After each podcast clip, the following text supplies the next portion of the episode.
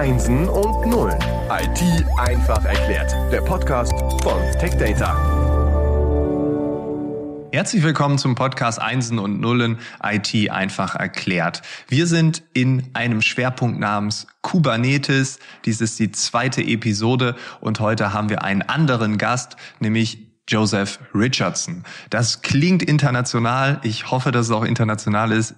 Joseph, vielleicht kannst du mir helfen. Oh, hallo Frank. Ja, sehr gerne. Erstmal freut es mich, heute hier zu sein. Ja, Joseph, Joseph Richardson ist in der Tat international. Ich bin ähm, heute hier in der Nähe von Ulm im Homeoffice, bin auch in Deutschland geboren und aufgewachsen, aber meine Eltern kommen aus England und sind kurz vor meiner Geburt nach Deutschland gekommen. Ah, okay. Aber hast du schon mal in England gelebt oder äh, dort eine Zeit lang äh, verbracht?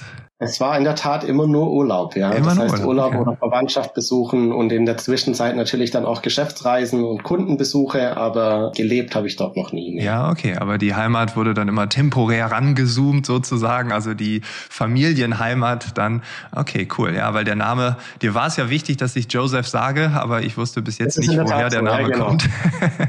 und ich kann das nachvollziehen. Ja, wunderbar. Du bist ähm, ebenfalls bei Mirantis, die diesen Schwerpunkt äh, supporten aktiv. Vielleicht kannst du dich ganz kurz vorstellen, was genau machst du dort? Ja, selbstverständlich. Ich bin bei Mirantis, ähm, das auch jetzt schon seit knapp fünf Jahren und verantworte den Bereich von Solution Architecture und fokussieren uns da im Bereich Pre-Sales, in der Zusammenarbeit mit Kunden, in der Ausarbeitung ja, Anforderungen, Lösungsbilder und natürlich dann auch welche äh, ja, Lösungsmöglichkeiten Mirantis dann in diesen, in diesen Szenarien beistellen kann. Bei Pre-Sales denke ich immer, was kommt vor Sales? Eigentlich ist das doch Marketing. Aber im Tech-Bereich hat, glaube ich, Pre-Sales nochmal so eine andere Bedeutung. Vielleicht kannst du das nochmal so ein bisschen beschreiben, damit auch ich das in meiner naiven Vorstellung ein bisschen gerade rücken kann. Ja, es ist in der Tat so, dass Marketing auch bei uns vor Sales kommt. Ja, nichtsdestotrotz, wenn ähm, in die Diskussion oder Austausch mit potenziellen Kunden kommen, ist es so, dass Pre-Sales zusammen mit ja, Sales, Vertriebsmitarbeiter, ähm, dann eben in die die Diskussionen einsteigt, um letzten Endes den Fokus auf technologische Schwerpunkte zu legen. Und ich sag mal, die Brücke ist zwischen technologischen Anforderungen und trotzdem Geschäftszielen. Denn letztendlich ist IT ja ein, ja, wir nennen es immer Enabler, um äh, Geschäftsziele zu erreichen. Ne? Ja, okay. Und einfach verkaufen geht nicht, weil man ja das so individuell machen muss, dass es da irgendwie auch eine gewisse Übersetzungsarbeit äh, bedarf. Okay, also ist Pre-Sales irgendwo zwischen Marketing und Vertrieb auf der äh, ja, Linie anzusehen. Vielen Dank dafür. Das hat mir jetzt schon ein bisschen, äh, ein bisschen gerade gerückt. Wir reden über Kubernetes. Wir haben in der ersten Episode mit eurem CEO ja so ein Big Picture erarbeitet, wenn ich das so sagen kann. Wir zoomen jetzt so ein bisschen rein. Wir sind vielleicht jetzt ein bisschen bisschen taktischer unterwegs. Worüber reden wir heute? Ja, genau, nee, finde ich auch einen äh, sehr guten Übergang. Adrian hat begonnen, über die verschiedenen Anwendungsfälle zu sprechen von, äh, ja, letztendlich SaaS Kunden, von IoT-Anforderungen, von Telco und Edge. Und es sind natürlich sehr, sehr große Begriffe. Und ich würde ganz gern jetzt vielleicht hier am Anfang erstmal die Brücke schlagen zu, ist es denn eigentlich relevant für, für jeden, für jedes Unternehmen? Und da vielleicht einfach das Thema, was auch sehr, sehr groß ist, digitale Transformation mal als, als Überleitung nutzen. Ja, genau. Digitale Transformation ähm, hat ja drei, bekanntlich drei Schwerpunkte. Einmal Geschäftsprozesse, einmal die Möglichkeit, Geschäftsmodelle äh, zu ändern. Und natürlich gehört in jedes Unternehmen Organisation und Kultur mit hinein. Und diese drei Themenbereiche sind auch, wenn es dann um IT und digitalen Lösungen geht, ähm, eben auch extrem im Fokus. Und ja, praktische Beispiele hier vielleicht zu nennen sind, wären Themen, die wir alle aus dem, aus dem Alltag auch kennen. Ähm, also ich, als ich klein war, habe ich überwiegend und extrem viel mit Lego-Bausteinen gespielt. Ähm, ich weiß nicht, Frank, ob das bei dir auch zutrifft. Ähm, äh, Team Playmobil. Team Playmobil, ja. Und letzten Endes ist, ist das trotzdem aber auch eins dieser Beispiele, wo man sagen kann, Lego ist ein Hersteller für Spielzeug, Bausteine, aber die haben sich auch in den letzten Jahren drastisch geändert, eine digitale Transformation durchgeführt in der Hinsicht, dass die ja heute eine unglaubliche Präsenz haben mit Mobile, also Handygames, Apps, Kinospielfilme.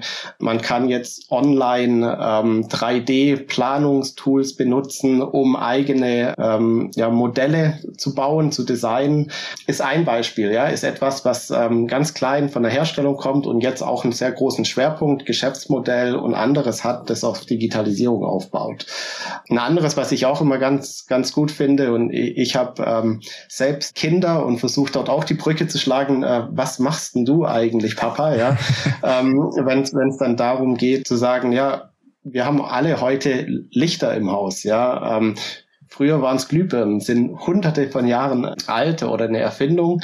Und heute ist es auch etwas, das in Smart Home integriert ist. Das heißt, ich gehe ans Handy, knicke auf den Knopf und kann sagen, ob ich meine Lichter in Rot, Grün oder Blau haben möchte. Ja, also das sind alles Änderungen, die ähm, letztendlich diesen Firmen ermöglicht haben, von einem Schwerpunkt einer physischen Herstellung von materiellen Gütern auf jetzt komplett andere ähm, Leistungen irgendwie einen Markt zu erschließen und, und somit viel näher an ja letztendlich den Fokus dieser dieser eigentlich Kundenerfahrung, ja, mhm. Customer Service, Customer Satisfaction, ja, also dort ähm, dort einen Einfluss zu haben. Und ähm, ja diese paar Beispiele und man könnte ja unglaublich weitergehen, Automobilhersteller, die Mobilhersteller sind, aber letzten Endes sind diese Lösungen jetzt ja alle abhängig von einem einer Softwarelösung. Ja, es gibt in irgendeiner Form eine Applikation oder eine Software, die hier eine maßgebliche Rolle spielt. Und ähm, diese hatte ja Adrian schon schon beleuchtet, ähm, benutzen Container und da kommt dann auch wieder Kubernetes ins Spiel. Wie werden denn diese viele verschiedene Container und viele verschiedene Applikationen betrieben? Und ähm, ja, das, das wird letztendlich das Thema für, für, den weiter, für das weitere Gespräch. Ja, ja, äh, ich finde das Beispiel super, weil Lego, ähm, ich habe schon lange nicht mehr mit Lego gespielt, obwohl es natürlich auch Lego Serious Play gibt im Business-Umfeld, äh, spielen dann auf einmal auch Erwachsene ganz eifrig damit und visualisieren mhm. Geschäftsmodelle etc. pp. Also dass da immer viel in Bewegung war, ja.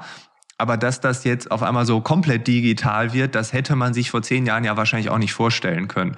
Und wenn jetzt ähm, deine Kinder oder die Freunde deiner Kinder dann fragen, ja, was macht denn der Vater von dir eigentlich? Und du erzählst das, so hier Lego oder Smart Home, dann ist natürlich die Frage, ja, was hat das denn mit Kubernetes zu tun? Und ähm, das finde ich ganz gut, dass wir da jetzt mal reinzoomen. Ja. Wir haben ja in der ersten Episode auch schon so eine Art Definition, so eine Art Vorstellung bekommen, wie Adrian das Ganze sieht. Ähm, ist das deckungsgleich mit dem, was du darunter verstehst, oder würdest du sagen, nee, ist völlig was anderes?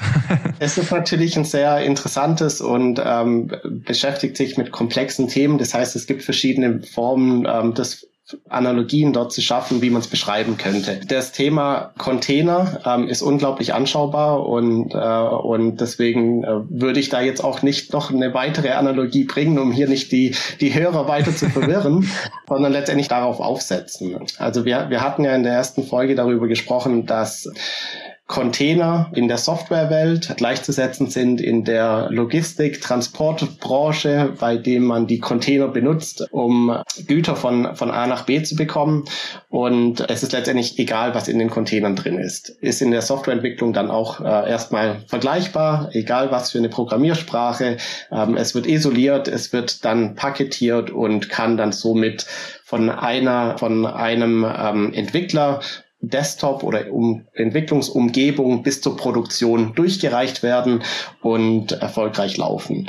Ähm, die Frage ist jetzt, was macht Kubernetes? Kubernetes ist in dem Beispiel, wenn man das jetzt weiter, weiter spinnt, letztendlich das Transportunternehmen, das Logistikunternehmen, das dahinter steckt.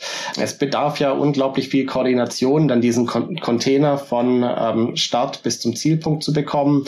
Es gibt verschiedene Herausforderungen oder Themen, die auch mal schiefgehen können auf dem Weg. Ja, sei es, dass LKW äh, nicht fahren kann, äh, Mitarbeiter krank ist und dafür macht ja das Unternehmen alle mögliche Formen von Koordination, hat Backup-Pläne, die Personal betrifft oder andere Dienstleister, die andere Aufgaben übernehmen. Und das tut letztendlich Kubernetes auch in dieser Welt. Es, es nimmt die Verantwortung, die, die Container so zu betreiben, damit sie genau in der Form auch laufen, wie es der Entwickler möchte. Und, und was, was meine ich damit? Kubernetes bekommt oder wird ähm, in einer sogenannten deklarativen Sprache, ähm, bekommt es Vorgaben. Das musst du kurz erklären. Deklarative Sprache. also letzten Endes ist es, dass man Kubernetes mitteilt, wie ähm, der, der Sollzustand sein sollte. Das heißt, ähm, und, und Kubernetes überwacht kontinuierlich der Ist-Zustand zum Soll-Zustand. Und wenn sich daran ähm, etwas, etwas ändert oder nicht der Soll-Zustand ähm, äh, eingehalten ist, ändert Kubernetes etwas. Das heißt, ähm, Beispiel, es geht etwas kaputt, ja, was ja in der IT immer passieren wird. Es ist eigentlich immer nur eine Frage der Zeit, bis wann. und, und somit ist es dann die Aufgabe von Kubernetes zu schauen, muss ich nochmal ein, äh, eine Ressource starten? Muss ich nochmal den Container von Server 1 auf Server 2 migrieren? Und diese Aufgaben von, übernimmt Kubernetes, um letztendlich zu gewährleisten, ähm, dass die Qualität der Applikation Vision, um die es am Ende geht, die Kundenerfahrung, dass man hier einen zuverlässigen Webauftritt hat als Beispiel, dass das einfach gewährleistet ist. Und das ist dann letztendlich das, was für die Unternehmen dann auch ähm, ausschlaggebend ist. Das ist super interessant, weil du sagst auf der einen Seite, natürlich geht irgendwann etwas kaputt, die Frage ist wann. Und auf der anderen Seite haben wir immer im Kopf, es muss doch alles laufen. Also dieses, ähm, irgendwann geht irgendwas schief, blenden wir komplett aus unser Bedürfnis ist, es muss alles reibungslos laufen. Und äh, diese Dualität finde ich ganz spannend, weil sie sagt viel über uns als Mensch aus, ähm, aber auch wie sowas funktioniert und wie man mit einer Anwendung, mit einer Entwicklung, mit was auch immer einfach versucht, diese Diskrepanz immer weiter zu minimieren, damit das irgendwann deckungsgleich ist, ne? wohl wissend, dass immer was passieren wird und kann. ja, richtig, richtig, ja. genau. Okay, das heißt, ähm, du hast, was ich ganz gut fand, mit Lego äh, ein Beispiel genommen. Ich meine, jeder kennt Lego. Aber Lego ist im Gegensatz zu ja, zwei, drei Unternehmen, die Adrian genannt hat, zum Beispiel Amazon, Apple, Volkswagen, halt doch ein bisschen kleiner, würde ich jetzt mal behaupten. Ich kenne die Jahresumsätze jetzt nicht. Ich weiß auch nicht, wie viele Mitarbeitende Lego hat. Aber Kubernetes ist nicht nur was für die ganz Großen, sondern ja auch etwas für Unternehmen, die eine Ebene, zwei Ebenen, drei Ebenen darunter liegen, oder? Ja, das ist richtig. Letzten Endes ist Kubernetes eins der, der Komponenten in dem sogenannten ähm, Ecosystem von ähm, Tools und Prozessen, die man heute benutzt in der Softwareentwicklung. Und dadurch, dass jede Firma einen, einen, Fokus hat auf Software und Lösungen in dem Umfeld anbietet, ist es letzten Endes eine ja, ich sag mal, eine Frage der Zeit und eine Frage der, der Entwicklung, bis sie ihre Container auf eine Plattform und ähm, laufen lassen wollen. Und da kommt Kubernetes eben dazu, um genau diese Komplexitäten zu abstrahieren, um das einfacher und zuverlässiger zu machen, ähm, diesen gesamten Prozess von Idee bis zur Bereitstellung zum Kunden. Und da, dafür ist Kubernetes da. Okay, und das heißt, wenn ich jetzt diesen Podcast höre, diese Episode höre äh, und denke, hm, ich glaube, das könnten wir auch gebrauchen oder vielleicht benutzen wir es ja schon, aber das war es mir gar nicht so bewusst. ähm, die Wahrscheinlichkeit ist ja ziemlich hoch, ähm, dass es irgendwo Anknüpfungspunkte gibt. Aber ähm, wenn man sagt, okay, eine Entscheidung ist gefallen, mhm. Kubernetes ist ein Thema, wir möchten uns damit beschäftigen, was ist dann der nächste Schritt? So ein und jetzt Fragezeichen. Genau. Und das Interessante ist ja, ähm, dass oftmals diese diese neuen Anforderungen ja aus den sogenannten Fachbereichen kommen. Ja, das heißt, mhm. es gibt die äh, verschiedenen Unternehmen haben neue Ideen, neue Märkte, äh, die sie adressieren wollen, und da kommt eine Fachabteilung mit einer Idee. Ich möchte eine Lösung bauen, die ein gewisses Thema adressiert.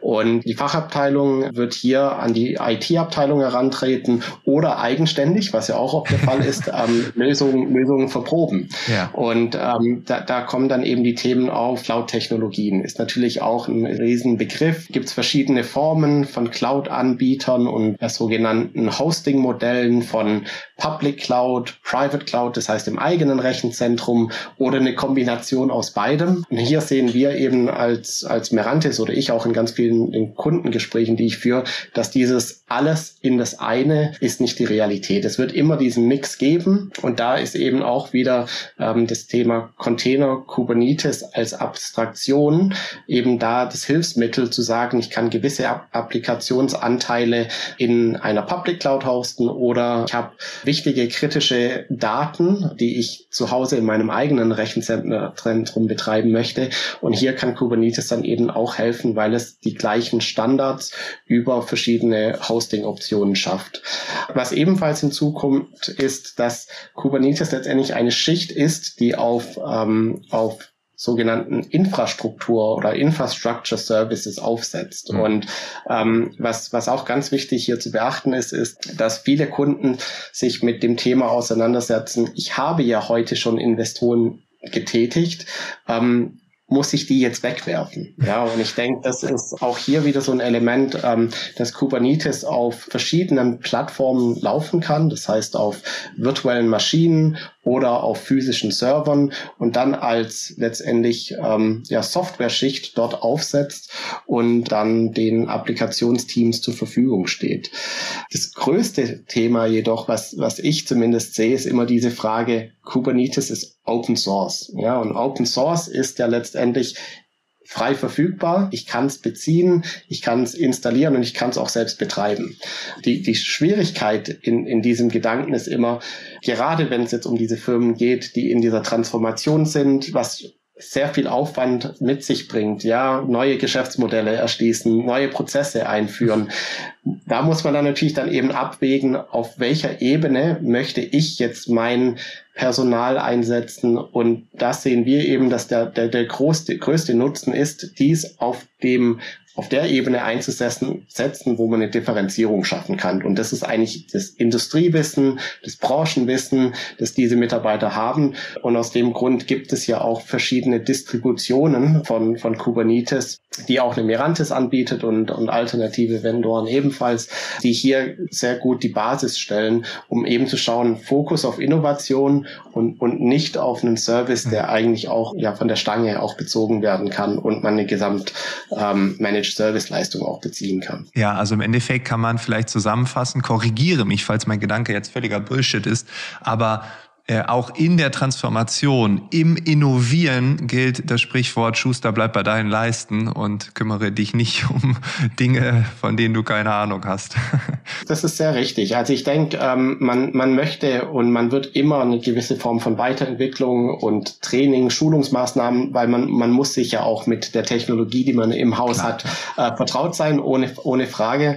Ähm, aber es ist natürlich sinnvoll, vor allem wenn es darum geht, schnell äh, Geschwindigkeit ist heute ausschlaggebend. Ist man äh, einen Monat zu spät mit einer innovativen Idee, ähm, ist die Konkurrenz schon, schon da und hat es positioniert. Und aus dem Grund ist es sehr wichtig, strategische Partner sich zu suchen, mit denen man genau diesen, diesen Weg einschlagen kann und gemeinschaftlich dann eben diese Separierung oder Arbeitsteilung machen kann. Ähm, und ja, natürlich ein Bereich, mit dem wir als Merantis uns tagtäglich auseinandersetzen und dann auch gerne in diesen, äh, in diesen Diskussionen dabei sind. Ja. Kernkompetenz von Mirantis ist eine andere als die von äh, Lego und dementsprechend äh, ist es, glaube ich, ganz, ganz gut zu greifen. Ähm, wir haben noch eine weitere Episode, äh, die wir hören werden. Ähm, vielleicht hast du noch so einen kleinen Ausblick. Äh, was kommt da noch zu dem Thema? Sehr gern, sehr gern. Ja, zum einen, die, die Zeit fliegt hier ja wirklich vorbei. Es ist, es ist in der Tat so, dass Kubernetes unglaublich viele Vorteile mitbringt. Viele, viele verschiedene Tools damit direkt integriert sind. Und das fällt alles unter diesen Begriff Cloud Native, Cloud Native Technologies. Und diese Vielzahl an Optionen bietet auch eine Vielzahl an oder eine Riesenkomplexität. Und ähm, wie man mit dieser Komplexität umgeht, ist eins der Themen, das äh, Julian mit, mit dir diskutieren wird. Und in diesem äh, Umgang die, der verschiedenen Technologien, die es anzuknüpfen gilt, ist auch eins der Bereiche, das gewissermaßen in diese organisatorische Änderung hineinspielt, eben DevOps. Ja, das heißt, Entwicklungsteams Betriebsteams kommen zusammen und machen das Beste ähm, aus, aus den neuen Möglichkeiten, schnell Software von der Entwicklung bis in die Produktion zu bekommen und das gemeinschaftlich zu tun. Und mhm. das eben auch auf Basis von Containern und Kubernetes. Okay, das war der Teaser für die letzte Episode, um den Schwerpunkt abzuschließen, um es rund zu machen. Also wir sind jetzt eine Ebene tiefer gegangen. Das heißt, in der nächsten Runde werden wir noch ein bisschen tiefer eintauchen. Das Thema Komplexität, das äh, schwang auch immer mit bei mir, wo ich dachte, boah, das ist nicht ohne, wenn man das so sagen will. Das heißt, dort gibt es eine gewisse Auflösung dann beim nächsten Mal. Und Joseph, ich bedanke mich für deine Zeit, für dein Wissen, was du hier mit uns geteilt hast. Und ja, ich wünsche dir alles Gute in Ulm äh, jede Dienstreise nach England. Ganz viel Spaß und Freude und dann hoffentlich bis bald. Dankeschön, genau, würde mich freuen.